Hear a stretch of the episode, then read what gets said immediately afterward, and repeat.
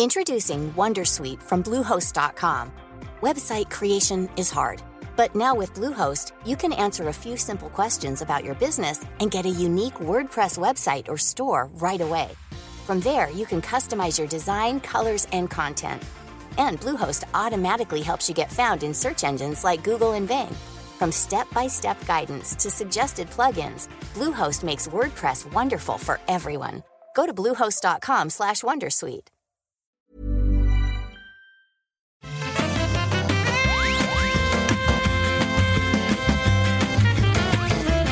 Bonjour à tous et bienvenue sur le rendez-vous jeu, l'émission où on vous résume toute l'actu du jeu vidéo. On parle de PC, de console et même de mobile parfois. Aujourd'hui, ça va être le cas. C'est l'épisode numéro 178. Nous sommes en mars 2021. Je suis Patrick Béja et cet épisode vous est présenté, apporté sur un plateau presque d'argent, mais oui, d'argent d'euros par les patriotes qui soutiennent financièrement le rendez-vous jeu. Aujourd'hui, c'est Ardub Marc, Thomas Lévey, Méga Bonus alias Cédric, Jupape, Gilles Gaubron et David qui vous présentent le rendez-vous jeu du jour avec en plus Chulrac, le puissant producteur qui est de retour à chaque mois pour vous présenter l'émission. Merci à vous tous qui permettez à l'émission d'exister hein, tout simplement sur patreon.com slash rdvjeux. Comme je le disais, je suis Patrick Béja. Aujourd'hui, on a un programme chargé avec plein de news Xbox, euh, pas mal de news PlayStation et même une petite news euh, Nintendo que j'ai réussi à vous dégoter, mais qui est assez intéressante. Et pour m'aider à décortiquer tout ça, on a un panel de force qui est composé de Trinity d'une part. Comment ça va, Trinity? Bah ça va super bien, vachement mieux que la dernière fois au retour de mon opération, donc je pète la forme. c'est bien, j'ai hâte de voir ce que ça va donner. Euh, et en plus, tu as même fini ta salade dans les temps avant de lancer l'enregistrement. Donc tout est à 30 secondes de lancer l'enregistrement, je suis euh, au top. Mais c'est exactement comme il fallait, précision, c'est parfait. Euh, et on a aussi Eva Martinello qui est le, de retour avec nous. Eva, alias Salty Swan, comment ça va Eva? Ça va très bien. Tu es en forme Toi, tu as mangé une salade aussi? Non, moi j'attends, euh, j'attends la fin. Je me demande si j'ai pris la bonne décision euh, vu le nombre d'actu qu'il y a, mais on va assumer. on va... je, n'arrive pas à me concentrer si j'ai pas, si j'ai pas mangé, si j'ai faim, je suis, je, suis trop dissipée. Donc je dis qu'il faut prendre une petite salade. Exactement, il y a le professionnalisme en marche. Euh, mais écoute, normalement on est censé, je vise généralement une heure pour les enregistrements, donc chaque minute en plus, je sais que ça sera une torture culinaire pour toi qui pensera à ton déjeuner, donc je vais essayer de, bien faire. Mais c'est vrai qu'on a un gros programme, j'ai oublié de dire qu'on a aussi les Pégases qui ont été attribués euh, cette nuit, donc on va euh, en parler également, et puis il y a plein d'autres petites news, mais on va se lancer tout de suite avec la suite de euh, l'épisode précédent, Previously on le rendez-vous jeu. On avait euh, un, une preview de ce qui allait se passer pour euh, Microsoft et Bethesda, et avec la confirmation du rachat de Bethesda par Microsoft qui a été validé par les différentes autorités. Et ce qu'on imaginait arriver, c'était bah, une série de jeux présents sur le Game Pass, des jeux Bethesda, donc en fait des jeux Zenimax de Bethesda, Machine Games, Doom, enfin id software, etc. Et c'est bien le cas. Depuis la semaine dernière, une vingtaine de jeux supplémentaires euh, de la société rachetée a été ajouté au Game Pass. Alors on a euh, les Dishonored, les Doom, les Fallout, enfin certains Fallout, euh, des Elder Scrolls, y compris Elder Scrolls Online, qui est l'un des MMO qui continue à, on va dire, qui continue son bonhomme de chemin avec World of Warcraft et Final Fantasy XIV, bien sûr. Bonjour à ceux de la chatroom qui apprécient ce jeu-là. Euh, donc, c'est un gros morceau pour euh, le Game Pass. Mais c'est pas tout. Certains d'entre eux ont aussi un FPS boost euh, sur Series X, donc on tourne en 60 FPS alors que c'était pas le cas dans les originaux. Euh, il y a aussi d'autres informations qui sont arrivées sur le Game Pass, c'est-à-dire que Outriders, vous vous souvenez, on en parlait euh, avec, c'est l'un des gros jeux de Square Enix qui arrive dans quelques jours maintenant, début mars, début avril, si je ne m'abuse. 1er avril, c'est ça? Et eh ben, il sera dès sa sortie dans le Game Pass. C'est une grosse annonce pour Microsoft. Et on a aussi d'autres jeux qui rejoignent le Game Pass et qui sont pas des jeux négligeables. On a Yakuza 6. Il y avait beaucoup de Yakuza dans le Game Pass. Et ben maintenant, il y a le sixième. Octopath Traveler qui arrive également. On a Nier Automata. Enfin, bref. ah, et dernière info pour le Game Pass, on a le euh, Game Pass Ultimate sur PC, enfin le Game Pass Ultimate euh, qui est sur PC et console, mais qui intégrera dès aujourd'hui, dès ce soir, le EA Play sur PC. Il était déjà sur euh, console et maintenant ça sera aussi sur PC. Alors il y a une petite opération à faire, il faut se connecter, connecter ses comptes EA et Microsoft sur l'application EA, si je ne m'abuse, mais une fois que c'est fait, on peut télécharger du coup les jeux EA si simplement si on est abonné au Game Pass et ça inclut Star Wars Squadrons qui est sorti il y a pas longtemps. Bref, euh, c'est un gros morceau pour le Game Pass. Euh, je pense que genre, on, est euh, encore plus inévitable avec Microsoft est encore plus inévitable avec ce Game Pass là. J'ai fait une petite vidéo sur YouTube où je détaille tout ça, j'analyse un petit peu et je parle de, la suite euh, également. Mais je suis curieux, bon, euh, est-ce qu'il y a des choses à ajouter à, ça ou est-ce que euh, vous pensez que c'est simplement, bah voilà, le Game Pass il est super cool ou est-ce que vous allez me contredire Peut-être que c'est pas pour, pour tout le monde ce Game Pass. Trinity, toi, t'es cliente, je ne me souviens plus si on en avait parlé. Euh, moi, je suis très, très friande de ça. Alors moi, justement, j'ai accès au Game Pass parce que parfois je travaille avec, avec Xbox. bien que je sois quelqu'un de très attaché par moment à l'achat de mon jeu, de ma boîte, etc., il faut avouer quand même que le Game Pass, bah, j'ai pas grand-chose de plus à dire. C'est hyper fourni on, est maintenant dans, un truc de, consommation de jeux, hein, clairement, les, gens en consomment beaucoup. Et, je trouve que ça permet de rendre accessible un très grand nombre de titres aux gens sans se ruiner. Donc, donc encore des ajouts, encore des ajouts, des nouvelles choses. Donc je, pense que oui, il y a quand même une forte tendance à ce genre d'abonnement et Xbox le met, le met très bien en valeur ici. Ouais, je pense qu'on est assez d'accord. Eva, je ne sais pas s'il y a quelque chose à ajouter, ajouter là-dessus euh, sur la valeur du Game Pass. Euh, je sais qu'il y a des gens qui sont un petit peu moins clients parce qu'ils disent justement ah moi j'aime avoir les jeux et puis euh, il y a des jeux qui m'intéressent pas dans le Game Pass, mais j'ai l'impression que plus ça va, plus il y a. C'était mon mon comment dire mon takeaway, ce que j'en retirais comme leçon, c'est que il rajoute tellement de jeux que plus ça va, plus ça va intéresser plus de monde, et même des gens qui n'étaient pas intéressés forcément à la base, bah, au bout d'un moment, euh, on a forcément un jeu au moins qui va nous intéresser, et du coup, on se dit, bah, plutôt que de le payer 50, 60, 70 euros, je peux prendre 6 mois de Game Pass et j'ai accès à ce jeu qui m'intéresse au moment de la sortie, plus des tonnes de jeux en plus. Donc, euh, j'ai du mal à voir des gens qui ne seraient pas intéressés. Justement, moi, je suis pas trop la cible parce que je joue surtout à des jeux gratuits et j'ai je joue à très peu de jeux payants finalement. Je les regarde plutôt sur Twitch. Mais je me souviens que le débat au début, quand tous ces services sont sortis, c'était combien de temps il va falloir jouer pour que ça soit rentable? Mais là, en fait, il y a tellement, ça offre tellement de choses que qu'effectivement, je pense que ça devient de plus en plus attractif. Et de ce qu'on a vu en plus avec la sortie de, du prochain Max Effect, le remaster, ils vont faire encore plus de choses pour pour ajouter de nouvelles fonctionnalités, etc. Donc, à mon avis, ça va devenir un, gros argument, quoi. Ouais, on est d'accord. Il y a je, un ne sais pas si. Ah, pardon. Vas-y, vas-y. J'allais dire, je ne sais pas si le parallèle est bon, mais euh, ça me fait un petit peu penser, euh, tu vois, à, Netflix finalement. Quand Netflix est arrivé, on avait le choix entre euh, acheter nos DVD, nos, nos Blu-ray, etc., ou alors être complètement dans l'illégalité et craquer des, des, jeux, des, des, films.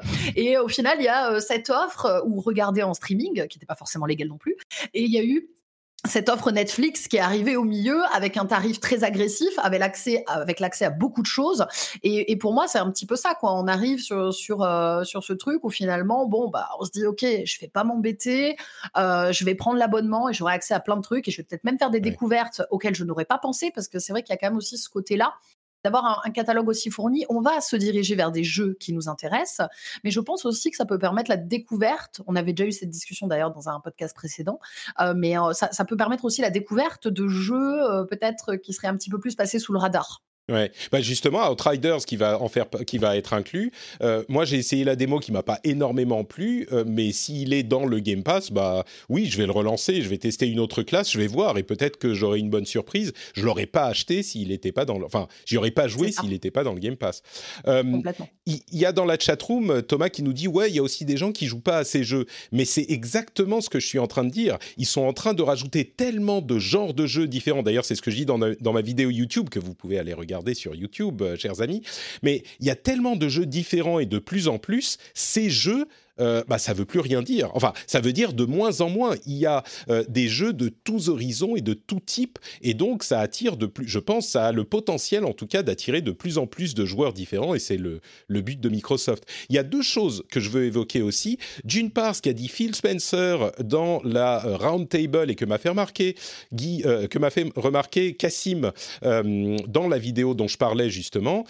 Phil Spencer a dit, il a mis un petit peu carte sur table sur la question des exclusivités. Et il a dit, euh, on a été un petit peu euh, pas très clair sur la question des exclusivités des prochains jeux Bethesda et Zenimax euh, jusqu'à maintenant, mais oui, clairement, les prochains gros jeux en tout cas, ils seront exclusifs à toutes les plateformes où sont le Game Pass? Alors, il se laisse une petite porte de sortie, genre, euh, il joue des coudes avec Nintendo et même peut-être avec Sony, genre, mais si vous voulez, voulez ces jeux, c'est très simple. Il suffit d'avoir le Game Pass sur votre plateforme et vous les aurez. Donc, je pense que, bon, ils vont pas accepter, mais il dit quand même, ils seront exclusifs aux plateformes euh, qui accueillent le Game Pass. Donc, au moins, c'est clair. Les jeux comme Starfield, comme Elder Scrolls 6, euh, bah, il y aura fort à parier qui seront uniquement sur ces plateformes-là au-delà des engagements contractuels euh, qui existent, et on pense évidemment à euh, Ghostwire Tokyo et Deathloop, euh, qui sont produits par Arkane et Tango Gameworks inversement, par respectivement. Il y a peut-être aussi le jeu Indiana Jones qui va être développé par Machine Games, je crois, qui a peut-être un engagement contractuel avec Disney qui dit qu'il doit être disponible sur plusieurs plateformes, donc ça on ne sait pas. Mais les gros suivants, ils seront sur euh, Game Pass exclusivement, ou en tout cas sur les plateformes Game Pass exclusivement. Et l'autre euh, chose qui est intéressante à noter, c'est que quand on parle des types de jeux qui peuvent plaire aux joueurs et qui sont disponibles sur le Game Pass, comme on le faisait remarquer dans l'after show à l'épisode précédent, c'est quand même encore aujourd'hui très typé PC les jeux euh, du Game Pass. Alors des jeux qui sont qui trouvent leurs origines sur PC, on va dire, qui se retrouvent sur console évidemment, des jeux euh, comme Fallout ou Wolfenstein ou Elder Scrolls, ils sont évidemment sur console et ils connaissent un énorme succès sur console mais c'est des jeux occidentaux PC, on va dire. Et un truc qui, est, euh, qui serait intéressant, c'est de voir si, maintenant que le deal euh, est réglé avec Bethesda, Microsoft va pas se retourner vers peut-être l'achat d'un studio euh, japonais pour parce que c'est des studios qui sont spécialisés dans les consoles, qui ont une image qui est très différente, et ça offrirait, à mon avis, au Game Pass une, une, un éventail de genres de jeux, de types de jeux et un attrait pour différents types de joueurs qui serait encore plus complet. Alors ensuite, la grande question, c'est euh, est-ce que les studios japonais sont rachetables? Ça, c'est une autre question très compliquée. Et justement, dans la vidéo dont je parle, je couvre la plupart des studios japonais et j'explique en quoi c'est peut-être possible ou moins possible. Euh, spoiler, en gros, c'est compliqué de racheter des studios japonais, mais Microsoft a un portefeuille tellement énorme, je pense que rien n'est totalement impossible. Mais est-ce que vous pensez que c'est euh, probable ou pas qu'ils euh, rachètent un studio japonais ou c'est les gens qui, qui fantasment sur euh, Sega et le, rachat de, de, Sega par, par Microsoft? Est-ce que tu y crois, Eva, toi, à, ce, un rachat potentiel d'un studio japonais? Je pense que c'est possible, ouais. Mais après, je ne saurais pas dire lesquels. Peut-être pas les plus, les plus importants, mais je ne sais pas. Je pense que c'est un peu trop tôt les, plus gros, c'est évidemment euh, compliqué parce que si on parle de studios comme Capcom ou Konami ou Bandai Namco ou Square Enix, c'est carrément juste même pas possible, je pense. Mais euh, c'est sûr que c'est toujours compliqué. Mais c'est des sociétés publiques, donc après, ils peuvent dire bon bah voilà, on paye euh, deux fois le prix de l'action et, ensuite est-ce qu'ils vont le faire? Non, mais il y, a, une porte ouverte, on va dire. c'est, c'est, pas dit que ça se. je, suis d'accord. Après, euh, c'est sûr qu'on peut pas vraiment savoir. Ça peut être une éventualité. Euh, après, c'est sûr que, en plus, Microsoft, ils sont quand même comme ça. Ils, investissent beaucoup. Euh, parfois dans des choses, on repense à Mixer qui finalement ne sont, pas avérés hyper viables. Mais ils tentent, ils tentent des choses. Donc moi, ça m'étonnerait pas qu'ils essayent un, move comme celui-là. maintenant, effectivement, avec un très gros studio, je pense que ça va être, ça va être compliqué. Ça va être compliqué. Mais pas, la porte n'est pas fermée la porte n'est pas fermée, euh, on verra bien. Je suis. C'est un peu ce qui leur manque. Je, ouais, mais c'est ça en fait. C'est que c'est ce qui leur manque. Ils ont dit qu'ils, euh, que ça n'était pas terminé pour les, euh, pour les, les, les, rachats. Donc Peut-être. Capcom, ça me paraît compliqué. Bandai Namco, ça me paraît compliqué. Sega, je sais qu'ils n'ont pas forcément envie de vendre, mais c'est une société qui n'est pas monstrueusement énorme, en tout cas par rapport à un truc comme Zenimax. Je crois que ça serait possible. Euh, Konami, là non plus, je suis pas sûr qu'ils aient envie de vendre, mais Konami, c'est un, ils se concentrent beaucoup sur les pachinko. Ils font pas les jeux, ils prennent pas les jeux vidéo très au sérieux aujourd'hui. Euh, peut-être qu'ils pourraient vendre leurs IP à Microsoft si le prix est, bon et eux se concentrer sur les pachinko, les salles de sport et ce genre de conneries. Enfin, les salles de sport en ce moment, c'est un peu compliqué, mais ils ont tellement d'IP importantes chez Konami comme euh, bah, Castlevania, Metal Gear Solid. Enfin bon, je ne vais même pas les, toutes les évoquer, mais il y en a des tonnes. Euh, ça pourrait, en tout cas, que ça soit faisable ou pas, un rachat de Konami pourrait être, euh, pourrait être euh, intéressant pour une société comme Microsoft. Pareil avec Sega. Sega, en plus, on, il faut pas oublier que Sega euh, a aussi une composante occidentale. c'est Atlus. On parlait de Persona, donc il y a des choses qui, qui sont exactement dans le cœur de ce qu'ils aiment, enfin de ce qu'ils pourraient, enfin ce qu'ils pourraient bénéficier à Microsoft. ce genre de choses, c'est exactement le genre de jeu qui pourrait bénéficier à leur image. Donc, euh, je sais pas, mais hum, je pense que ça serait un bon deal pour eux. Après, est-ce que c'est faisable? C'est une autre, euh, une autre question. Affaire à suivre. Affaire à suivre, exactement. Euh, et si vous êtes surpris de voir euh, des choses bizarres sur l'écran avec la vidéo que j'ai fait là, avec des, marionnettes de girafes et de vaches pour parler de Microsoft et Bethesda, j'ai peut-être été un peu fatigué quand j'ai fait cette vidéo. Donc, euh, je vous laisse découvrir ça. J'allais voir ça parce que là, je vois pas du tout, mais. je, te, je, te, je, te, confirme, ça n'a aucun sens, mais c'est rigolo. autre petite info en passant chez Microsoft, Halo Infinite, on a eu la confirmation que c'était pas un monde ouvert. Alors il y aura quand même des niveaux, peut-être un peu plus d'exploration comme dans certains niveaux de Halo, mais c'est pas un monde ouvert. Donc euh, bon, en tout cas le jeu devrait euh, arriver d'ici la fin de l'année et ça aussi c'est un gros morceau. Passons aux news PlayStation. Tiens, PlayStation qui, euh, je suis sûr, a préparé le coup ils étaient en train d'attendre l'arrivée de, des jeux Bethesda chez, chez Microsoft et ils ont annoncé qu'ils avaient une dizaine de jeux offerts, même pas juste aux gens qui ont le PlayStation Plus, mais juste offerts à tous les possesseurs de PS5 et de PS4 et il y a une dizaine de jeux et pas des jeux complètement pourris. Euh, c'est dans leur programme de Play at Home pour dans lequel ils avaient donné euh, l'année dernière, je ne sais plus quel jeu ils avaient donné, ils avaient donné un ou deux jeux. Ils ont aussi donné Ratchet Clank, le l'ancien de la PS4 euh, depuis le début du mois. Et là, à partir de la fin du mois, il y aura six jeux euh, enfin six jeux consoles normaux et quatre jeux PlayStation VR et c'est pas des jeux euh, complètement pourris non plus. Hein. On a Res Infinite, Abzu, The Witness, Enter the Gungeon, Subnautica et au niveau euh, VR on a Moss, Astrobot Rescue Mission, incroyable Astrobot Rescue Mission, vraiment très bon.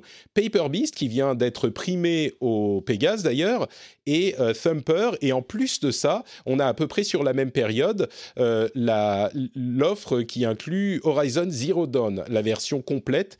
Donc, euh, c'est des jeux qu'ils offrent carrément à tout le monde. Et c'est, enfin, à mon avis, clairement une Excellent réponse. jeu, euh, Subnautica. Tu parlais d'Astrobot. Euh, si vous ne connaissez pas et que vous avez le PlayStation, bah, ce sera l'occasion de le tester. C'est un très bon jeu de survie.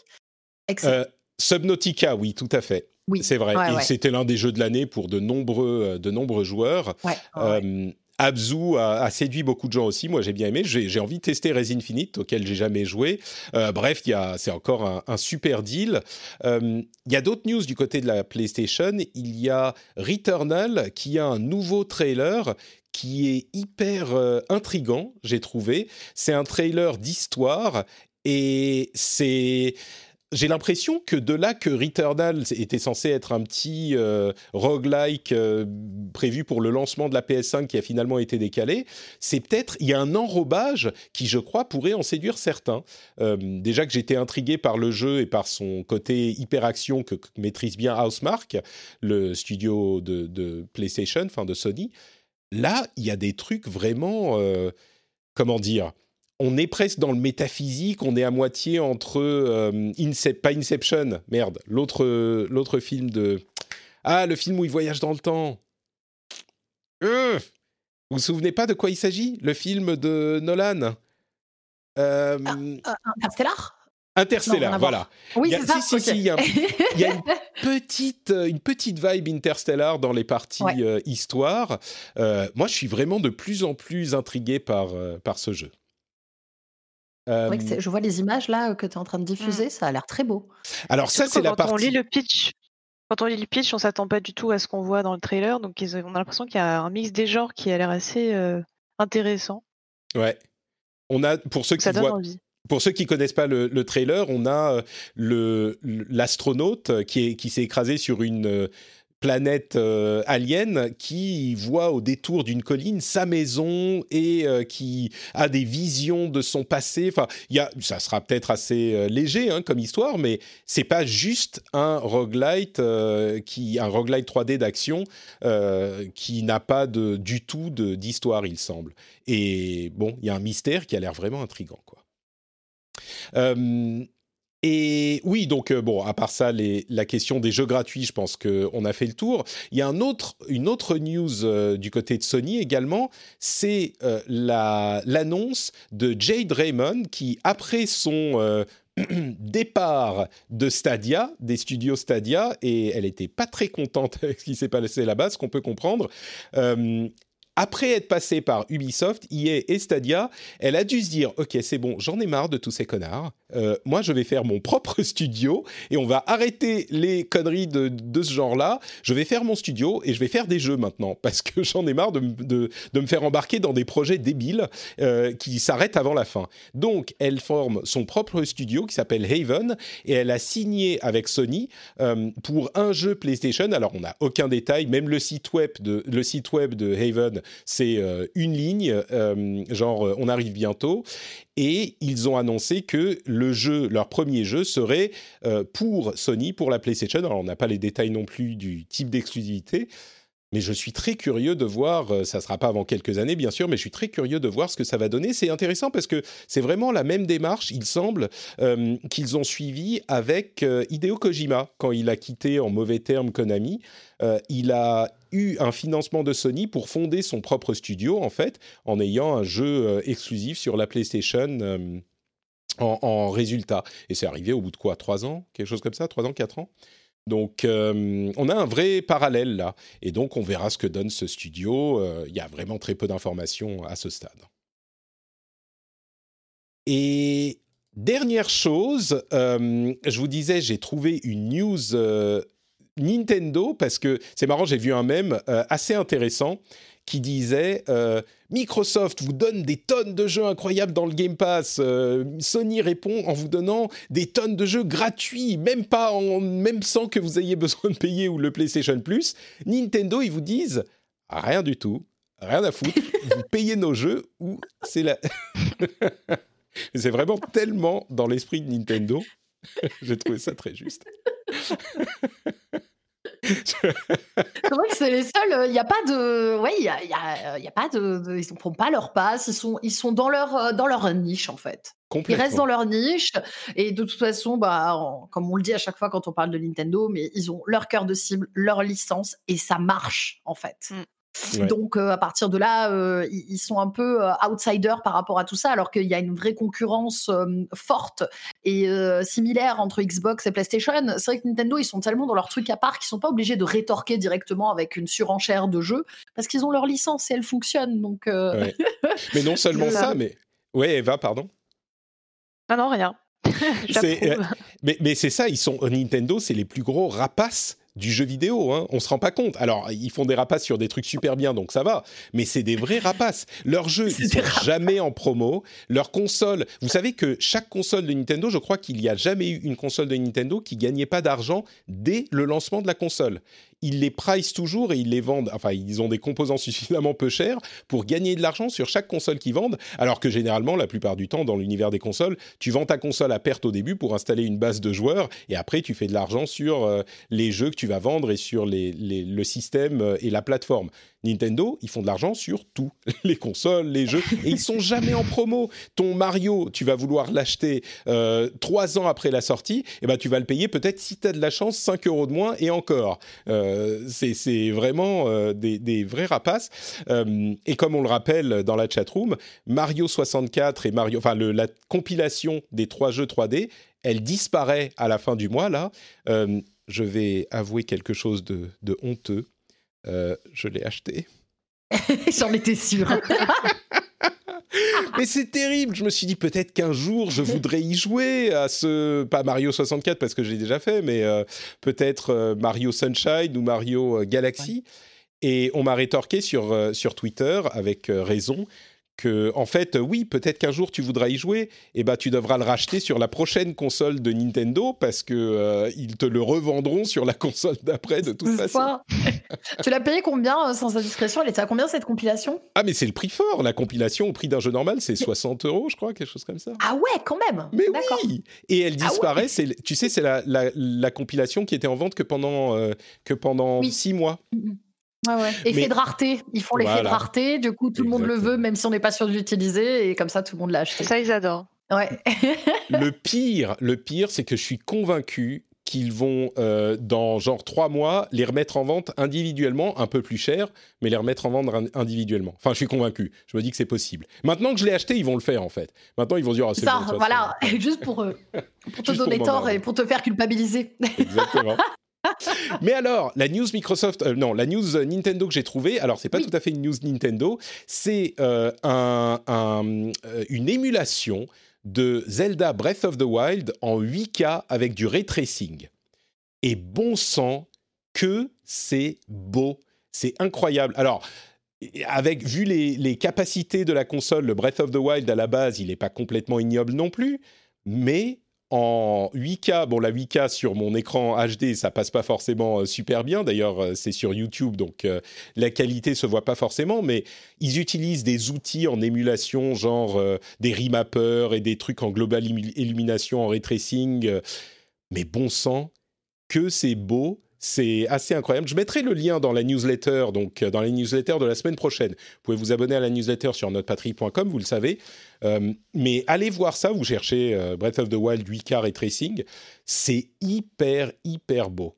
Franchement, je, ah, Super. Là, je, je vois, c'est super joli. Ça, tu sais, rien que de voir les images, ça me redonne envie de jouer au jeu. C'est dingue. Ouais, je suis d'accord. Et moi, ça me donne, ça donne envie que la, la Switch Pro fasse du ray tracing, tu vois un tout petit peu ah au moins. on se demande à, quel point euh, la prochaine Switch pourra améliorer les performances de ce jeu-là. Alors, je doute que ça soit sur ce jeu-là à ce point-là, parce que quand même, faut pas déconner. Mais, euh, mais peut-être sur le sur Breath of the Wild 2, s'ils le prennent en compte. Euh, bon, je sais pas. Bah, j'y crois pas trop, hein, je vous avoue, mais mais c'est très très beau. Donc voilà, pour ma petite news, ma petite news Nintendo, vous y aurez eu droit quand même. Quand mais c'est beau, hein on est d'accord. Ah, franchement, ouais, magnifique. Genre, ah, tu, tu m'as redonné envie d'y jouer. Là, j'étais en train de me dire, elle est où ma Switch? Bon, bah écoutez, on va reparler de ta, de ta Switch dans une seconde, mais avant ça, je voudrais qu'on euh, fasse une toute petite pause pour parler de quoi? De Patreon. Vous savez ce que c'est Patreon? Si vous ne savez pas, je vais vous l'apprendre tout de suite. Patreon, c'est un système hyper malin, hyper cool pour soutenir les émissions que vous appréciez ou les créateurs que vous appréciez. Dans mon cas, c'est le rendez-vous jeu. Il y a une page sur Patreon, sur patreon.com/rdvjeux. Si vous allez sur cette page, vous pouvez décider de donner pour chaque émission 1 euro, 2 euros, 3 euros, ce que vous voulez. Vous avez des contreparties, des petits bonus euh, qui vous sont attribués parce que vous soutenez l'émission. Des choses comme, alors tout le monde a droit à l'émission complètement sans pub. Vous avez des euh, time codes pour passer un passage qui vous intéresse pas, plein de petits trucs comme ça. Mais euh, surtout, ce que ça vous permet, c'est effectivement de faire en sorte que l'émission existe, l'émission continue. Et c'est un moyen super, super sain de financer cette émission si elle vous plaît.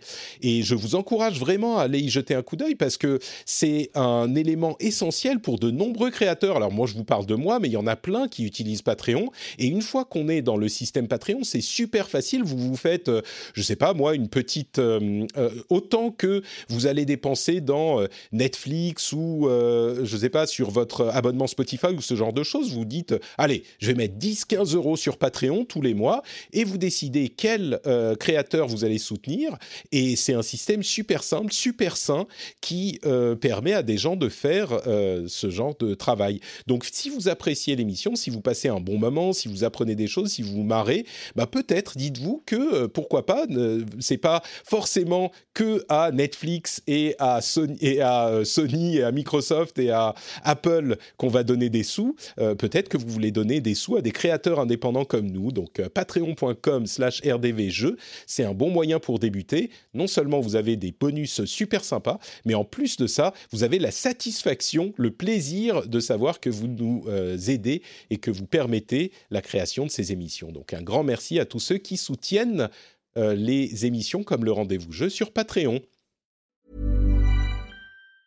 When you're ready to pop the question, the last thing you want to do is second guess the ring.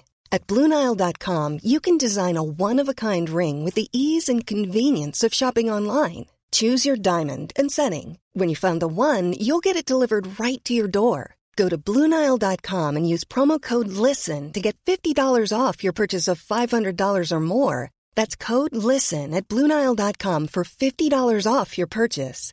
Bluenile.com code LISTEN. Introducing Wondersuite from Bluehost.com. Website creation is hard. But now with Bluehost, you can answer a few simple questions about your business and get a unique WordPress website or store right away. From there, you can customize your design, colors, and content.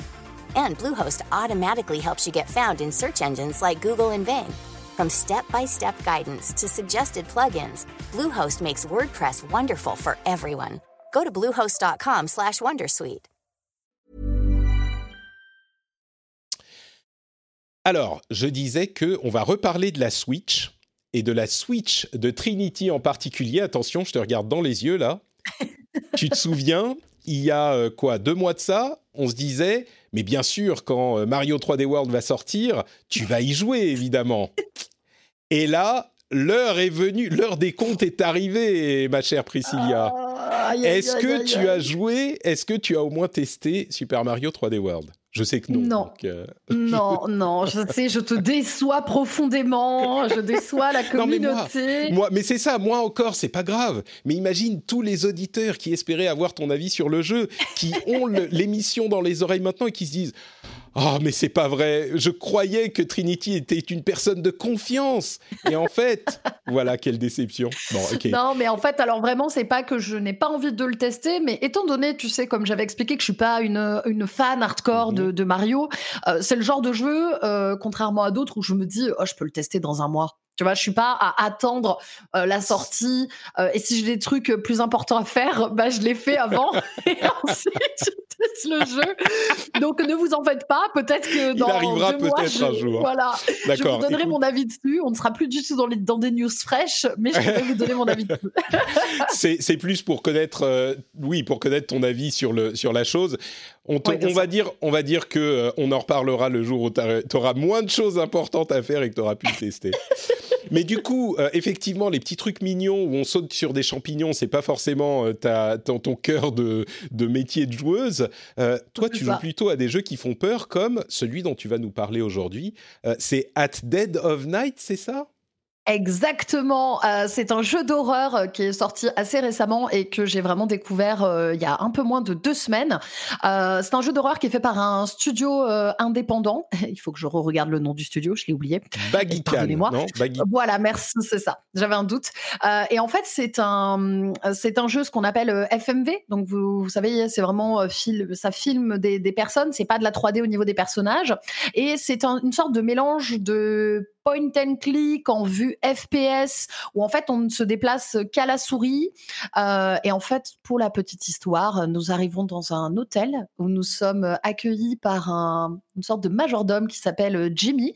Euh, nous, on vient tout simplement pour faire la fête. Hein. Il y a un festival et cet hôtel est vide. Euh, et Jimmy nous accueille. Il est très bizarre et il nous parle d'un spectacle qui va commencer à minuit.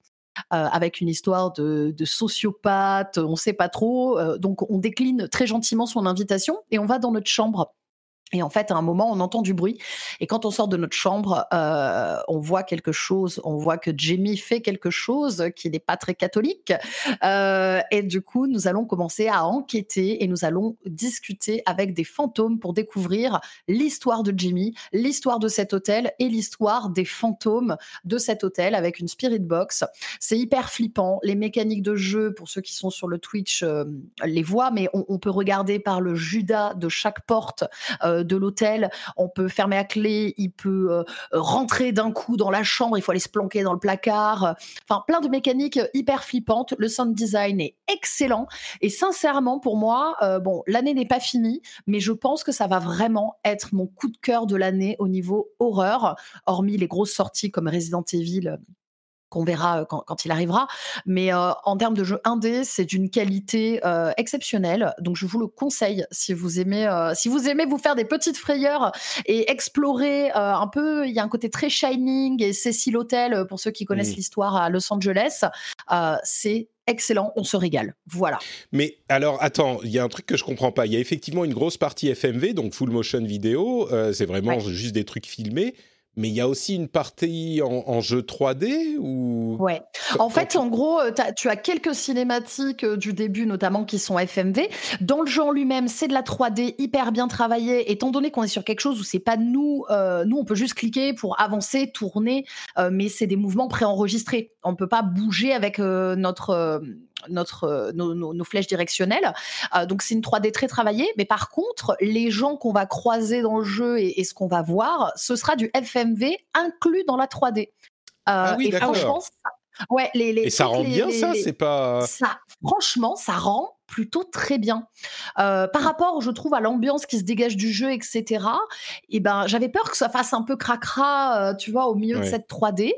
Et franchement, ça sort super bien. Et il y a que Jimmy, quand on le voit de façon, quand il nous interpelle, on va dire, qu'il est proche de nous, qui, qui, nous attrape. Là, il est en 3D. Mais sinon, tout le reste, les personnages, c'est du FMV. Et franchement, ça marche hyper bien. D'accord. Écoute, c'est un concept intéressant, un peu casse-gueule, mais si tu, si, tu le trouves, si tu trouves que ça fonctionne, je suis un petit peu curieux. Moi, je t'avoue que je suis plutôt team pétoche, donc euh, c'est pas forcément pour moi. ouais, alors c'est pas pour euh, toi. Non, vraiment, c'est vraiment. Parce que là, en regardant le trailer, je me dis, euh, bon, ça a l'air d'être un petit peu gentil, tu vois. On se retourne, il y a des jumpscares, mais c'est vraiment, ça a l'air d'être. Enfin, d'après ce que tu me dis, c'est vraiment. Il y a un côté mystère qui a l'air intéressant. Ouais, en fait, c'est pas. on n'est pas non plus sur quelque chose, tu vois, de, de très trash visuellement. c'est très ambiance psychologique, mais il y a quand même des bons petits jumpscares. Et en fait, ce qui est le plus terrifiant, c'est le fait que euh, on a euh, Jimmy, ce personnage, qui se balade aléatoirement à chaque étage de l'hôtel. Et nous, à chaque fois, on doit aller de tâche en tâche, essayer d'avancer, et on doit écouter, savoir s'il est proche. On doit faire attention, peut-être qu'il se cache à l'angle d'un couloir. Euh, et, c'est ça qui est hyper angoissant, hyper oppressant. Et puis quand il te, quand il te chope, c'est un gros jumpscare. D'accord. Donc c'est voilà, ça reste gentillet, mais ça fait quand même des petits hauts le cœur. Hein. D'accord, ok, très bien. Bon, bah, c'est pas pour moi, mais je suis sûr que certains auditeurs seront curieux. At Dead of Night, merci. Eva, toi, tu joues à un jeu que de nombreux auditeurs, pour, pour lequel, enfin, qui intrigue de nombreux auditeurs, c'est Persona 5 Strikers. Donc, le le, le, quoi, le, le, Dynasty Warriors de Persona. Qu'est-ce que tu en penses? Ah, du coup, je l'ai acheté à sa sortie, mais j'ai pas encore pu beaucoup y jouer, donc euh, je suis pas encore hyper loin dans le jeu. Après moi, c'est mon premier persona en fait, donc euh, c'est avec ce Ah jeu que je découvre la licence. À ce qui paraît, c'est pas le meilleur persona avec lequel euh, découvrir la licence parce que c'est un peu les retrouvailles de tous les personnages vu que c'est une suite à peu près directe au de 5. Persona 5, ouais, exactement. Donc, euh, mais bon, pour l'instant, je suis pas trop perdue. En plus, les mécaniques de jeu sont un peu différentes euh, que pour les autres jeux. Là, du coup, c'est un, hack, and- slash. Et euh, pour l'instant, j'aime beaucoup. Moi, je suis surtout fan de la direction artistique. J'avoue que c'est ça qui m'a donné envie à la, base de le tester. Et pour l'instant, je le trouve très bien. Et je sais qu'il a aussi des très bonnes critiques, donc ça m'avait un peu conforté dans mon choix. Donc, on va voir après ce que ça va donner plus tard, plus loin dans l'histoire en tout cas. Mais du coup, c'est hyper intéressant que tu n'aies pas joué à Persona 5 parce qu'effectivement, ce que j'ai entendu, c'est que euh, c'était compliqué si on connaissait pas Persona 5 et c'est le cas dans tous les Persona. Vous savez que euh, Atlus euh, a quand même l'habitude de faire des dérivés de leurs jeux de base, des Persona de base et dans tous les différents genres de jeux qu'ils font, il y a eu des jeux de combat avec euh, Persona 4, Arena, etc. Enfin, il y en a eu vraiment plusieurs. Mais à chaque fois, ça amène vraiment beaucoup à l'histoire. C'est une suite euh, tout à fait euh, légitime de l'histoire de base. Et du coup, oui, je me dis, quand on se lance dans Persona 5 euh, Strikers sans avoir fait Persona 5 normal, on, est, on, doit- on devrait être un petit peu perdu. As l'air de dire que ça va quand même c'est clair qu'il faut, il faut connaître le concept en fait. Quelqu'un qui connaît pas du tout Persona, à mon avis, serait perdu parce qu'ils expliquent même pas le principe euh, du monde parallèle où ils chassent euh, les Mhm. démons, etc. Mais, euh, mais du coup, vu que je connais déjà le pitch, j'essaye un peu de regarder justement les histoires des, des précédents, parce qu'il y a énormément de vidéos sur YouTube qui résument le lore, vu que c'est une licence hyper populaire. Il y a des ressources, donc euh, moi ça me dérange pas. Et c'est surtout mon, que je voulais l'acheter sur Switch. Donc à la base j'attendais euh, Persona 5 Royal sur Switch, mais euh, il n'est jamais sorti finalement. Donc euh, du coup je me suis rabattue sur celui-là en fait. D'accord.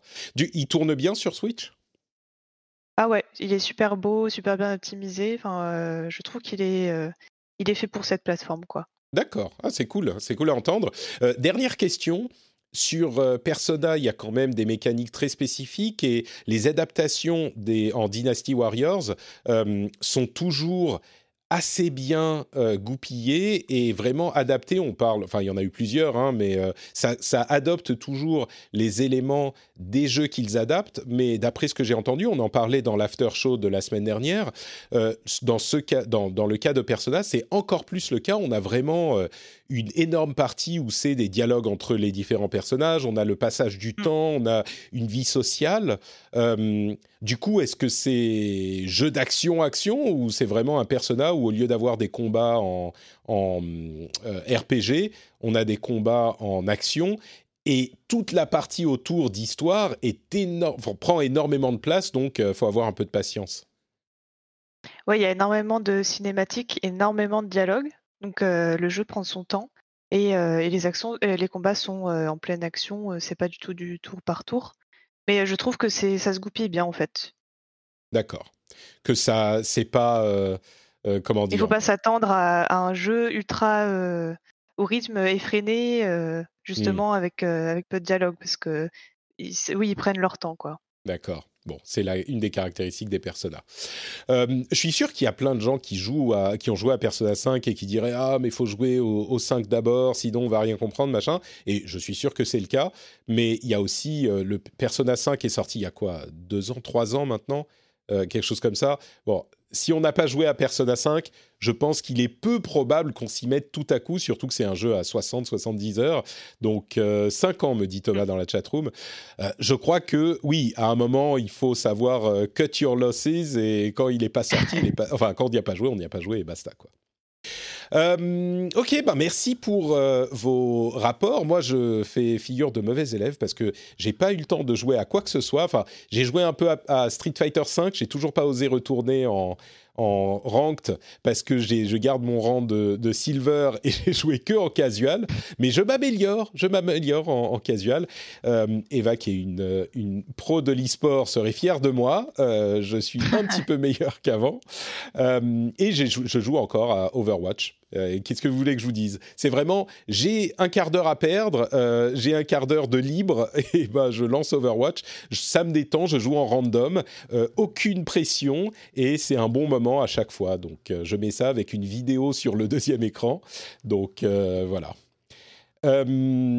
donc, il y a d'autres sujets qu'il va falloir évoquer évidemment, comme euh, l'attribution des Pégases. Vous savez que l'Académie des arts et techniques du jeu vidéo, c'est euh, l'équivalent des Césars, mais pour le jeu vidéo, et elle a attribué ces euh, titres et ses prix euh, cette nuit dans une cérémonie qui a eu lieu évidemment sur Twitch et sur les plateformes de streaming.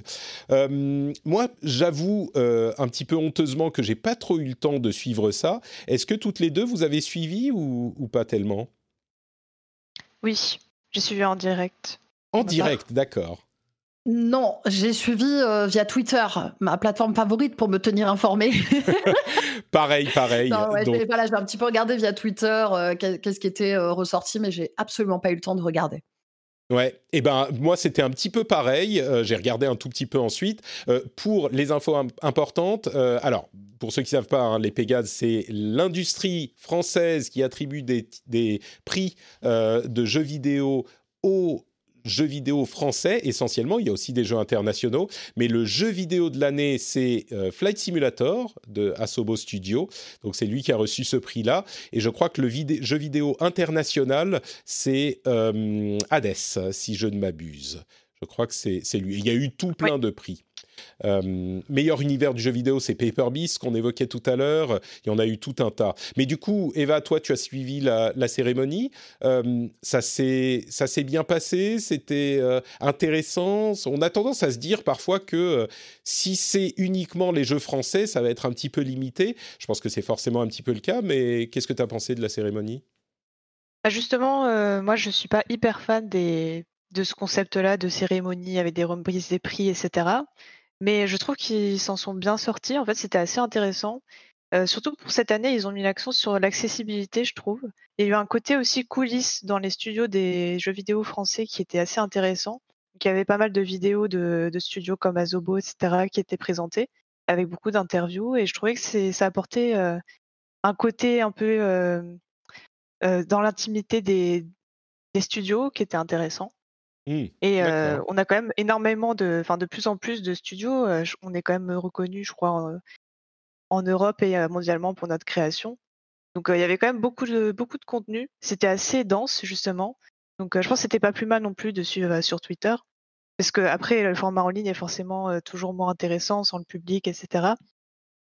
Mais franchement, j'ai trouvé que c'était assez bien assez bien organisé. Écoute, ça a l'air effectivement d'être euh, le cas. Il y a euh, une présentation qui est euh, comment dire C'est compliqué de faire ce genre d'événement sans public. Et d'après ce que tu dis, l'idée d'aller dans les coulisses et de faire des, choses de ce genre-là, c'est un bon moyen de pallier à ce genre de, Ouais, voilà, c'est ça. Je pense que c'est même limite un mal pour un bien dans le sens où euh, l'année dernière, pour la première cérémonie, il y avait moins ce côté euh, contenu derrière les coulisses des studios, etc. Je, crois que c'était une bonne idée, en tout cas. Super. Euh, ils après, c'était aussi ponctué d'invités. Ouais. parce qu'on a eu Samuel Etienne, plus des personnes qui sont venues sur place, qui représentent la communauté. Il y a même eu Jamie de C'est pas sorcier qui a fait une petite vidéo sur le game design qui était hyper sympathique. Cool. Donc c'était assez intéressant. Ça me donne presque envie d'aller la regarder ces deux heures de cérémonie quand même, mais euh, c'est vrai que peut-être que je me la mettrai tiens dans un dans un fond euh, quand je joue, je ferai ma prochaine partie d'Overwatch. Je regarderai ça euh, en fond. On a même eu Roselyne Bachelot qui est qui était présente dans la cérémonie. Alors certains vont rire parce que ça, peut être bon, ça peut être un peu comique, mais la reconnaissance de, l'industrie est importante et c'est vrai que c'est un des aspects de, ce parcours de ce chemin de l'industrie. Euh, et quand tu dis que euh, la France a quand même euh, un vivier de créateurs vidéoludiques importants, ben c'est indéniable. Je ne sais pas si, alors évidemment, il y a le Japon, les États-Unis qui sont parmi les plus prolifiques. On a la Chine qui arrive et, d'autres pays aussi. Mais je suis sûr que la France est dans un des, dans le peloton de tête des pays créateurs, alors qu'on est peut-être moins nombreux que certains autres. Donc, c'est pas si incongru que ça de, de développer ce type de, de programme. Euh, bah écoutez, c'est très bien. Euh, je suis content que ça soit bien passé. Je me corrige. Euh, le meilleur jeu international, c'était Ori and the Will of the Wisps, qui, comme je le rappelle, c'est voté par toute l'industrie d'ailleurs dont je fais partie. L'académie, je fais partie de l'académie. Je sais plus dans quelle catégorie. J'ai pas eu le temps de voter cette année, donc ah. j'ai honte. J'ai honte, ils vont peut-être me, me, virer pour l'année prochaine mais Hades, c'était le jeu indé. J'avoue que Ori, comme jeu de l'année, euh, donc c'est les Pégases 2021, mais c'est pour l'année 2020, je suis un petit peu surpris, mais bon, pourquoi pas, pourquoi pas. Euh, Even a aussi eu un prix, Streets of Rage 4. C'est marrant parce que en, voyant les prix, on se rend compte à quel point euh, il y a eu de nombreux jeux dont on a parlé l'année dernière qui étaient des jeux français. There is no game, Wrong Dimension est un jeu français. Euh, Tell Me Why évidemment, Heaven évidemment, etc., euh, etc. Euh, Donc il y en a pas mal. Et après le jeu le plus titré, je crois que c'était Flight Simulator qui a eu trois prix en tout pendant la soirée. Exactement, oui. Il faut avouer que c'est un, un, gros morceau Flight Simulator quand même. C'est, c'était un achievement technique quoi. Euh, écoutez, on va finir avec euh, quelques news diverses, euh, notamment des news sur Street, Street Fighter. J'ai l'esprit complètement obsédé par Street Fighter. Final Fantasy, on est un peu dans la même époque peut-être. Final Fantasy VII Remake, une information qui fera plaisir à certains. Il n'y aura pas d'autres DLC prévus. il se concentre maintenant sur la suite. Donc euh, on va avoir Final Fantasy partie 2, Final Fantasy VII Remake partie 2, qui arrivera après Intergrade. Euh, on a aussi des informations sur Final Fantasy VII Ever Crisis. Vous savez, c'est ce titre mobile qui réunira toutes, les, histoires de Final Fantasy VII, euh, parce qu'il y en a eu beaucoup, il n'y a pas que Final Fantasy VII, euh, de, Final Fantasy VII qu'on connaît tous, il y a eu euh, Before, comment c'était, Advent Children, Before Crisis, Crisis Core, etc., c'est le ABCD.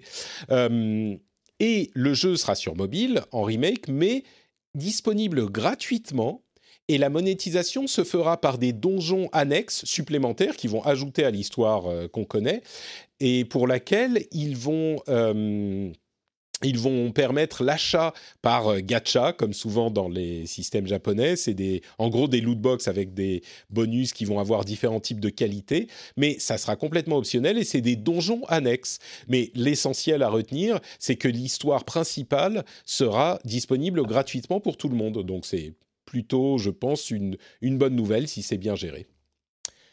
Euh, on a aussi... Euh, ah, je vais vous parler d'un jeu que je ne connaissais pas vraiment.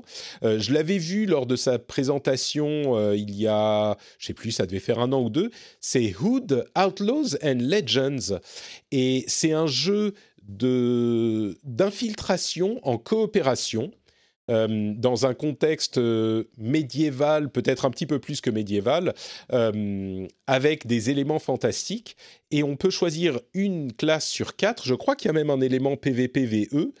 Et il y a une présentation donc des différentes classes qui a été faite. Le jeu va arriver le 10 mai et ça a l'air assez cool, quoi. Il faut travailler en équipe pour s'infiltrer. On a chacun nos capacités. On est dans cette ambiance, euh, bah, euh, Robin des Bois, époque Robin des Bois, etc. Et ça a l'air plutôt intéressant. J'étais pas très, pas vraiment, euh, il n'était pas vraiment sur mon radar. Et après avoir vu cette présentation, il l'est un petit peu plus, on va dire. Ça s'appelle Hood Outlaws and Legends. Ah, j'en avais pas du tout entendu parler, mais euh, de, ce que je vois, euh, le, visuellement déjà, ça me plaît. Je vais aller me renseigner un petit peu là-dessus. Mmh. Ouais, ça a l'air assez cool. Hein. Je, mmh, mmh, je, suis curieux de voir. Alors moi, moi, je serais euh, plongé dans les couches, donc j'aurais peut-être pas forcément le temps de, m'y intéresser, mais je regarderai un œil dessus. Je regarderai ton stream du coup si tu joues, comme ça, ça me permettra de vivre par procuration. Je, je jouerai pour toi, exactement. Euh, d'autres infos, euh, on a aussi un autre jeu qui là est vraiment très différent. C'est un studio, alors les Polonais font encore des trucs incroyables, un jeu qui s'appelle Café Honor Simulator. C'est dans la catégorie, Patrick vous, fait, euh, vous parle de jeux un petit peu bizarres. c'est exactement comme son nom l'indique. Café Honor Simulator, c'est un simulateur de café mais pas de pas faire de café, pas faire du café, mais avoir un euh, acheter un, une boutique et faire une boutique de, enfin un café quoi. Alors, je vais peut-être te surprendre, mais j'adore ce genre de jeu. C'est vrai? Je suis à fond. Ouais, parce que au-delà de jouer à Dead of Night, en ce moment, je joue aussi à House Flipper, qui est un jeu de rénovation de maison. Tout à fait. Où tu refais tout de A ah à Z. Et alors ça, c'est typiquement le même genre de gameplay. Je surkiffe ah là, tu vois, tu viens de me proposer un truc, je vais le, je vais le penser le jeu. Hein. mais c'est marrant parce que c'est vraiment, tu peux faire, euh, tu peux faire. Alors les graphismes sont un peu moches, euh, j'avoue, mais tu peux en faire ce que tu veux. Tu peux mettre des machines d'arcade, tu peux mettre. Enfin, c'est hyper. Euh, développé comme possibilité et c'est vraiment intéressant ce genre de jeu parce que c'est un genre de jeu qui est je me demande si ça n'a pas été euh, amené sur le devant de la scène par God Simulator, où c'est des gens, mais on peut simuler absolument tout ce qu'on veut. Et il y a House Flipper, il y a PC Building Simulator, il y a c'est le genre de trucs qui ont commencé en étant des blagues et dont les gens se sont rendus compte, mais en fait, euh, ça peut être un vrai jeu, quoi. Et ça marche, ouais complètement. Ouais, ouais, ça marche bien. Euh, moi, je, je, sais que les gens, euh, les, gens découvrent souvent sur ma chaîne quand je joue House Flipper, mais ils sont là, mais, mais attends, mais t'es en train de retaper une maison, mais attends, mais tu peux refaire les murs, la peinture, du carrelage, tu vois Et, c'est un peu euh, ce genre de truc, c'est bête, mais je fais aussi le parallèle, tu sais, avec euh, ces émissions de télé qu'on voit où ah t'as un avant-après, etc. moi, je suis pas du tout télé, mais c'est ce que je disais, on a, on a quand même tous, enfin presque tous, ce petit kiff de voir un truc qui était dégueulasse, et ensuite t'as le après, t'es là, waouh, c'est trop beau. Et ben, c'est un peu ce qui se passe dans ce genre de jeu, tu vois. C'est que t'arrives, ça ressemble à rien, et, euh, et à la fin, t'as un truc super stylé.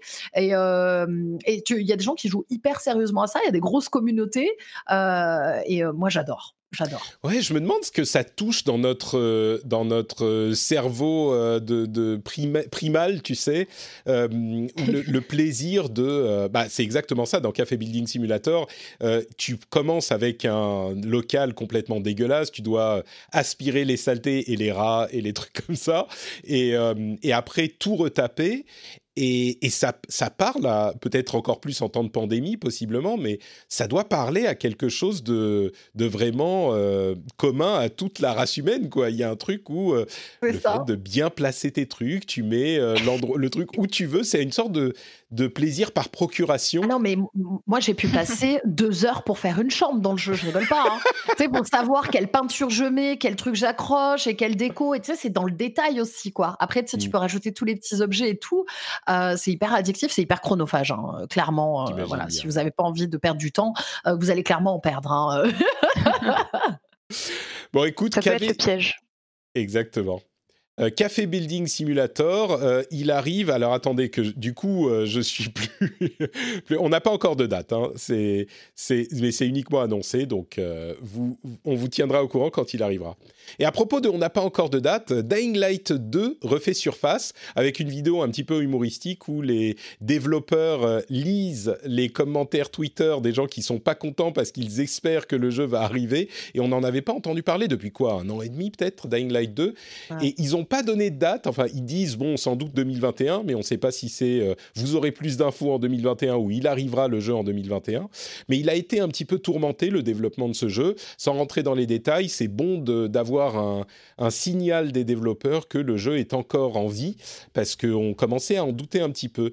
Et c'est Techland qui développe, et Techland, ils avaient fait. Euh, alors, c'est des Polonais euh, encore, si je ne me trompe pas. C'est bien des Polonais, hein, Techland je crois.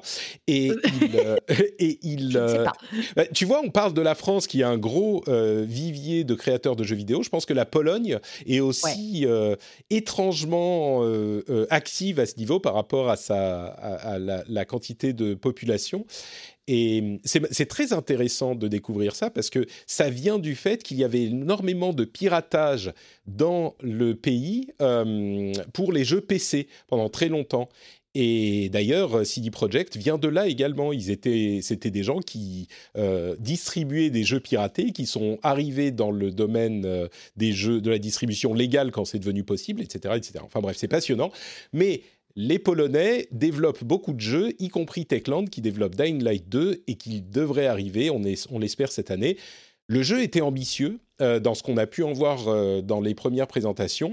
Et au-delà de Dead Island et de Dying Light 1, c'est vrai qu'on espère beaucoup de, Dying Light 2. Ils ont un pédigré, donc euh, c'est c'est une bonne chose de voir qu'ils sont encore là et que le jeu n'a pas explosé en vol.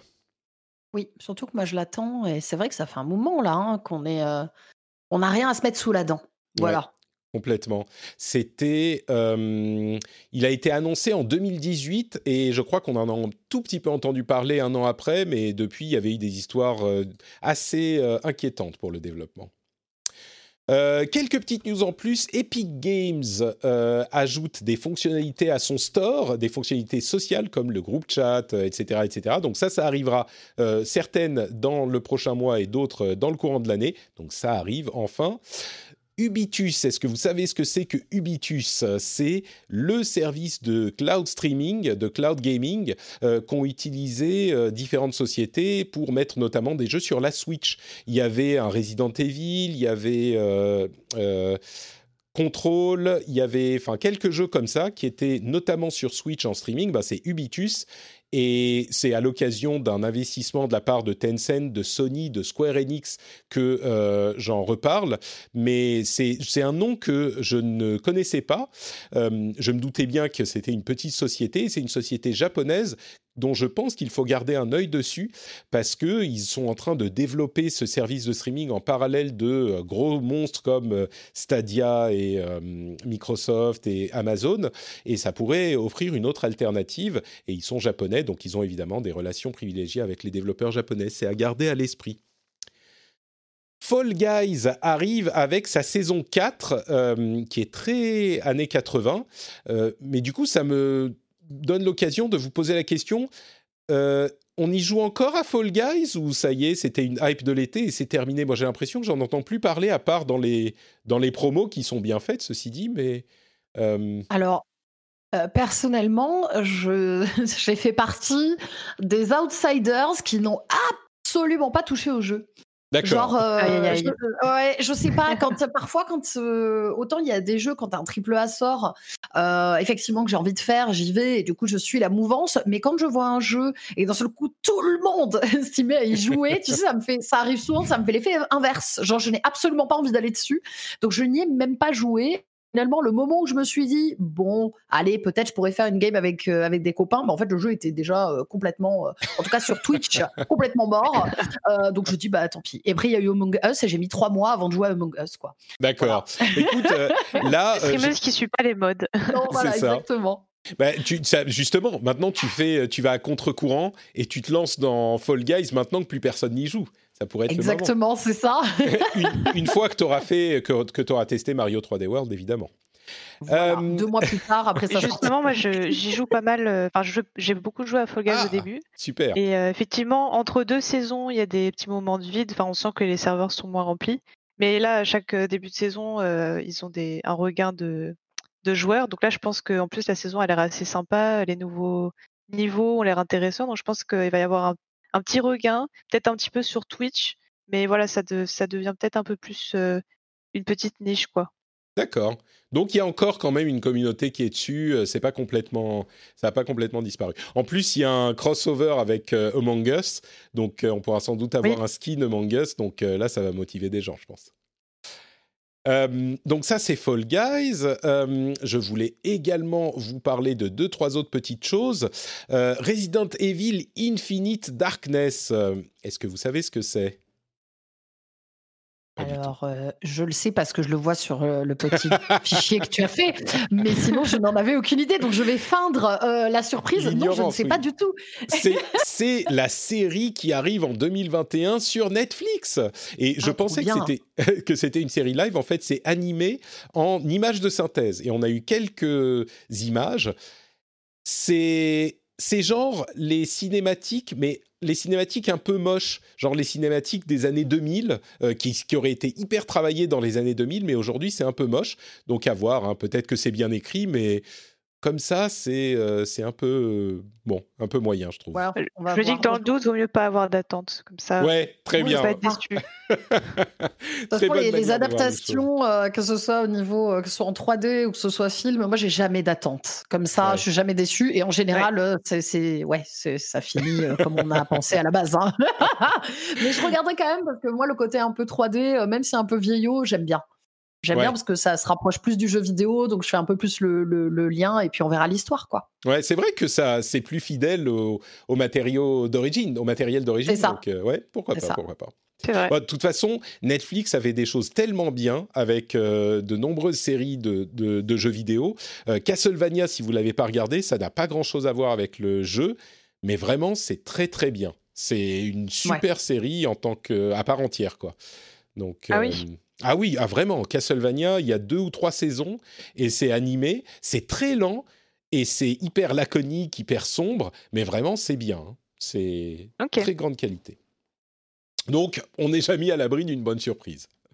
Euh, GTA était très très lent à charger pour sa version online sur PC, eh ben, il y a un euh, joueur qui a décompilé le truc et corrigé un bug qui a coupé les temps de chargement sur PC de 70%. C'est-à-dire que pour charger ah ouais. euh, GTA Online sur PC, il pouvait falloir jusqu'à 6 minutes. 6 minutes pour charger le jeu. Rendez-vous compte. Ah ouais. Et, et, et, du coup, là, c'est plus que deux minutes, ce qui est quand même déjà insupportablement ouais, long. C'est ouais, déjà long, ouais. bon, c'est le pire cas. Hein. J'imagine que c'est moins, moins long pour d'autres. Mais euh, bon, et il a gagné 10 000 dollars avec le, le, Bug Bounty Programme.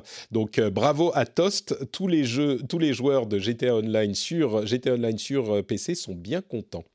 Euh, et dernière chose, quelques chiffres. Little Nightmares 2 a vendu 1 million. Euh, de 1 million d'exemplaires de, à un mois après sa sortie. 1 million, rendez-vous compte. On, on, y a, Énorme. C'est pour un, pour un jeu indépendant comme ça, il y en a, j'en parle de temps en temps, il y a plein de jeux qui franchissent le cap des 1 million. Et je veux pas repartir sur ma sur ma comment dire mes mes rants sur mon soapbox pour dire que le jeu vidéo se porte bien mais un développeur indé comme ça qui euh, sort un petit jeu et qui vend un million de, de, de, d'exemplaires, alors évidemment tout le monde n'y arrive pas, mais il y a quelques années ça aurait même pas été imaginable et c'est grâce à l'infrastructure qu'on a aujourd'hui. Euh, c'est clair. Ouais. Euh, et le jeu est excellent. Ouais. Alors c'est ah. un jeu d'horreur forcément, toi t'aimes bien, mais. Euh, Atlus a annoncé 400 000 ventes pour euh, 13 Sentinels IG Stream, que j'ai toujours pas testé. Si on n'aime pas les jeux où ça parle beaucoup, visiblement, c'est pas pour nous, mais euh, c'est encore un jeu que j'aimerais avoir, un, que j'aimerais tester un jour. Mais on est à 400 000 ventes pour un jeu euh, de ce type-là. J'aime bien donner ce genre de chiffres parce que ça donne une idée sur euh, les proportions le, type de vente, ce qui marche, ce qui marche pas, parce que ça peut être hyper abstrait d'avoir une idée précise sur ce genre de choses. C'est très compliqué, surtout quand les chiffres qu'on a, c'est des chiffres de gros triple A généralement qu'il annonce en, triomphe en disant on a vendu 3 millions, on a vendu 10 millions, on a vendu 15 millions. Euh, voilà ce que peuvent donner les chiffres pour d'autres euh, petits développeurs. Et quand on parle, enfin petit développeur, Atlus c'est pas forcément un petit, mais Aegis est certainement un titre de niche. Euh, quand on parle d'indépendants, Loop Hero est la dernière euh, coqueluche du moment, euh, un petit peu sur Twitch, mais en général euh, dans la communauté, et ben Loop Hero a vendu 500 000 copies euh, en quoi Trois semaines, un truc comme ça. C'est aussi un jeu qui est en early access, qui est super bizarre. C'est un roguelite euh, avec des cartes, avec des graphismes à la euh, genre euh, Amstrad CPC 6128, ce genre de d'époque, peut-être un petit peu plus fin quand même. Est-ce que vous avez joué à ou, ou pas du tout? Pas du tout. Euh, ma communauté m'en a parlé. Euh, ils m'ont demandé si j'allais y, euh, y, jouer. c'est pas forcément, c'est pas forcément mon style. C'est plus quelque chose ouais. qui correspondra à mon conjoint, qui adore ce genre de jeu. mais je sais que la commune m'en a parlé plusieurs fois dans le chat. Je, suis très curieux d'avoir l'avis de quelqu'un à qui je fais confiance parce que moi je crains que ça soit pas pour moi non plus. Donc Eva, j'ai l'impression que c'est pas c'est pas ton genre de jeu non plus, non? Non, moi non plus. Et pareil, mon copain, c'est exactement ce genre de jeu, mais pas moi. bon, bah écoutez, vous, vous les, les, euh, les, leur faites tester et puis vous me direz ce qu'ils en ont pensé une fois qu'ils euh, vous donneront le retour. Bah, on fera un retour. Euh, tiens, j'ai une dernière question pour Eva en fait, euh, et on est à, on est un petit peu tard, donc euh, ton déjeuner est, arrive bientôt, je te promets. Mais j'ai une Mon question. commence à brûler, hein, je, tiens à dire. Il y a Activision qui a annoncé qu'ils allaient encore renvoyer des gens, plutôt dans la communauté de l'e-sport, ce qui bon peut un petit peu se comprendre euh, parce que l'e-sport, c'est pas la grande forme euh, aujourd'hui, mais il n'empêche. Oui, c'est pas étonnant. En parallèle des 200 millions que reçoit euh, Bobby Kotick en bonus cette année, ça fait un petit peu, un petit peu mal, on va dire. mais donc, il y a une cinquantaine d'employés qui vont quitter la société. et du coup, ça me donne l'occasion de te demander à toi, Eva, puisque tu suis un peu plus que moi peut-être la communauté e-sport, comment ça se passe? On imagine que il y a euh, que l'e-sport se passe euh, se passe bien parce que on peut toujours faire des événements euh, en ligne, mais c'est quand même pas la même énergie, c'est pas aussi comment dire, c'est pas le même type d'ambiance. Est-ce que l'e-sport se porte bien pendant la pandémie ou ça a quand même affecté les championnats? Ça dépend de quoi on parle. C'est vrai qu'il y a un peu, il y a un parallèle parce que les, les audiences ont explosé avec le confinement. Ah euh, et avec aussi l'arrivée de, plus de gens sur Twitch. Donc, euh, y a, effectivement, il y a un développement de l'audience de l'e-sport, donc beaucoup de profits à ce niveau-là. Après, c'est clair que euh, sans public et en étant en ligne, il y a parfois des problèmes de connexion, surtout par exemple sur la Ligue européenne de League of Legends. en Allemagne, Internet, c'est compliqué, donc il y a souvent des ah remakes. il y a plus de difficultés. C'est aussi difficile pour ceux qui travaillent dans l'e-sport, qui du coup ont toujours la tête dans le guidon, mais sans forcément avoir les événements à côté pour pouvoir euh, se lâcher. Donc, euh, donc oui, l'ambiance est, particulière.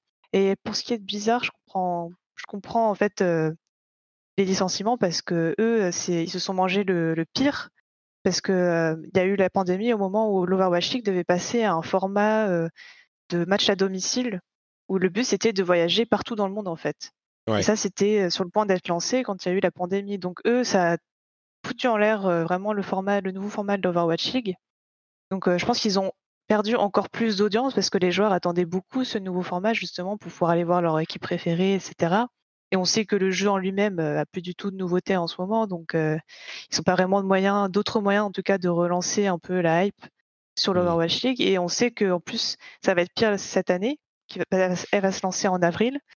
et il y a aussi Valorant maintenant qui, qui concurrence directement Overwatch avec énormément de pros qui sont passés d'Overwatch à Valorant et aussi Valorant qui a lancé son propre circuit officiel. Donc ça va peut-être prendre aussi un peu une partie de l'audience. Mmh. Donc pour Blizzard, ça s'est pas du tout bien passé quoi.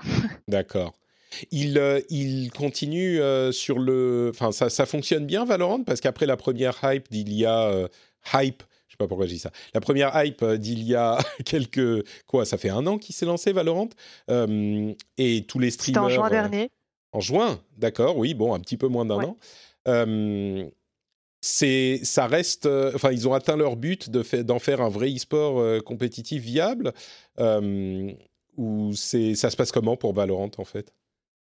Bah, en fait, c'est que le début. Euh, Riot Games, ils prennent vraiment leur temps. Euh, ils essayent pas. C'est pas. C'est l'inverse de Blizzard en fait, qui a tout mis, qui a tout mmh. lancé d'un coup euh, avec des, des tournois ultra ambitieux. Non, Riot Games justement a passé un an à laisser la communauté se développer en fait et voir ce que la communauté demandait en termes de compétition. Là, ils lancent leur premier circuit officiel avec normalement un événement offline en Islande en mai avec League of Legends. Ce sera un événement qui sera un peu lié sur les deux jeux. Donc au niveau compétitif, je pense que ça va avoir son petit succès. Et effectivement, la hype est bien plus basse qu'au début parce que ça avait complètement explosé les records de Twitch. C'est clair que ça, je suis pas sûre qu'on va le retrouver de sitôt. Mais il y a vraiment une communauté qui s'est installée sur le jeu. Il a sa niche. Donc il y a énormément de changements aussi et de nouveautés qui arrivent tous les deux, trois mois. Donc, franchement, il se porte bien quoi, pour l'instant, mais après, à voir sur les prochaines années. D'accord. Bah écoute, euh, on le note et euh, je suis content qu'on ait rallongé un tout petit peu l'enregistrement et du coup je suis désolé pour toi Eva puisqu'on a une breaking news que nous envoie la chatroom, euh, mais ah. vraiment une breaking news pour le coup. Sony vient de poster une information sur la nouvelle génération de manettes virtuelles, de manettes pour réalité virtuelle pour la PlayStation 5. Donc on se souvient qu'ils avaient annoncé qu'ils allaient développer le PlayStation VR 2 pour à un moment Hein, peut-être 2022, et ben là, il semble augmenter le rythme de la communication puisqu'ils ont euh, dévoilé le la manette, euh, je suis en train de vérifier que c'est pas que je suis pas en train de me faire pranker parce que ça a l'air d'être euh, tellement concept que ça pourrait être un truc une, une, une, bêtise, mais non, c'était effectivement bien le cas. c'est des manettes qui ressemble un petit peu à celle de la de, bah, des manettes euh, qu'on connaît sur les casques de réalité virtuelle les plus développés, comme le Valve Index ou le, euh, les, manettes Oculus, il y a une sorte d'arceau qui entoure euh, le poignet et on tient la manette comme une, on en a deux, une dans chaque main, et un arceau vient euh, s'extraire de la manette elle-même, vient, comment dire, en prolongement de la manette pour entourer le poignet, pour détecter tous les mouvements, et on a une manette sur chaque main, des boutons, deux ou trois boutons sur chaque main, des gâchettes aussi. Et donc, c'est deux manettes indépendantes qui ont des fonctionnalités comme on pouvait les imaginer, avec du retour haptique, avec de la détection du contact des doigts. Donc, euh, on peut savoir si votre, votre main vraiment est fermée ou pas. Euh, on a les gâchettes adaptatives comme sur celle de la, de la PlayStation 5, euh, les manettes classiques. Donc, c'est intéressant pour la manette elle-même, mais là où moi, ça m'intrigue encore plus que juste pour le fait qu'il y ait des manettes cool pour la prochaine PlayStation VR, euh, et comme on pouvait les imaginer hein, avec ce qu'ils avaient déjà dit. Ce qui m'intrigue, c'est qu'ils en parlent beaucoup. Euh, j'ai l'impression que du coup, on commence à être prêt à envoyer des kits de développement à des développeurs, quoi, parce que je vois pas de raison pour parler de ces choses-là s'il n'y a pas une fuite qui est possible euh, et si on est dans une sortie en 2022, peut-être en fin d'année 2022, il est temps d'envoyer les kits de développement aux développeurs, surtout pour euh, les manettes qui sont des, euh, des, éléments essentiels de ce type de technologie. Et donc, on peut imaginer que c'est pour ça qu'ils se mettent à communiquer dessus, parce qu'ils savent qu'une fois que c'est chez les développeurs, bah, les leaks sont impossibles à contenir. Donc, euh, je pense que c'est la raison. Donc euh, voilà pour cette breaking news. Merci beaucoup Cassim. Euh, alors ils nous disent, alors j'ai pas évidemment lu en temps réel, mais Cassim l'a fait pour nous. Ils nous disent la communauté des développeurs recevra bientôt les prototypes de notre nouvelle manette VR et il nous tarde de découvrir comment ils l'utiliseront pour donner vie à leurs idées les plus folles mais c'est assez surprenant, hein, franchement. Moi, je pensais pas que ça arriverait aussi vite, le PSVR 2, mais clairement, euh, ça, ça a l'air d'être pour, j'imagine, 2022, au plus tard, euh, début 2023, quoi. Je pense. Sinon, ouais. ouais. Très intrigué. C'est une euh, très bonne nouvelle pour les fans de VR, hein, parce que ça affecte beaucoup plus que juste le PlayStation VR. Ça affecte l'écosystème de la VR, comme on le disait la dernière fois comme on disait la dernière fois, euh, au-delà de PlayStation uniquement. Donc très bonne nouvelle pour eux. Et merci encore Cassim pour l'info. Alors, euh, bah écoutez, c'est tout. On arrive à la fin de, l'épisode. Euh, merci beaucoup à toutes les deux d'avoir euh, participé, de m'avoir aidé à décortiquer toutes ces news. Avant de se quitter, bien sûr, je vais vous demander de nous dire où on peut vous retrouver sur Internet. D'abord, peut-être Eva, tu peux te lancer. Oui, bah déjà, merci à vous. Et on peut me retrouver sur Twitter, at avec une barre vers le bas. Et voilà. Et sinon, sur les médias Gameblog et Sport. Euh, Salty Swan, je voulais te demander depuis la première fois en fait. C'est parce que euh, c'est vraiment un signe qui est, qui, qui, est plein de sel parce que le signe a perdu dans une partie de jeu en ligne c'est quoi? C'était un peu l'idée, oui. D'accord. En fait, euh, j'avais une équipe justement sur Overwatch avec des potes et on, avait, on s'est tous renommés en Salty, le nom d'un animal Donc j'ai pris le, signe parce que je pensais à un gif. Je sais pas si vous connaissez ce gif où il y a un signe qui défonce un, un panneau parce qu'il est en colère. Bref, ça m'avait fait rire. Donc. D'accord. Et c'est resté. Et c'est resté. C'est ça. Eh ben, écoute, je suis très content d'avoir l'explication. Le, et pour euh, Trinity, je suis en train de chercher le gif du signe énervé et j'arrive pas à le trouver. bon, malheureusement. J'ai trouvé, j'ai trouvé une vidéo YouTube d'un signe énervé qui visiblement s'approche de manière assez menaçante de la personne qui a la caméra. C'est peut-être ça. Ah. Bah, bon, mis sur ah non, elle nous l'a mis sur le Discord. Alors, attendez, attendez. On va, on va quand même le regarder. Ah oui, effectivement, euh, il est assez énervé. On est d'accord. euh, on va, je vais même moi le montrer. après 3 heures sur LoL. le voilà pour ceux qui regardent sur la chatroom. Euh, vous, eh ben, c'est une raison de venir nous rejoindre en direct quand on enregistre sur Twitch. Euh, vous aurez droit à ce genre d'illustration absolument incroyable. Merci bien. Euh, Trinity, où te retrouve-t-on sur Internet, toi? Eh ben, comme d'habitude, sur Twitch, Trinity, dans le plus simple appareil, avec un Y à la fin. Voilà, en, live 6 euh, jours sur 7. non, pas, pas moi, mon pseudo. hein. D'accord, ok.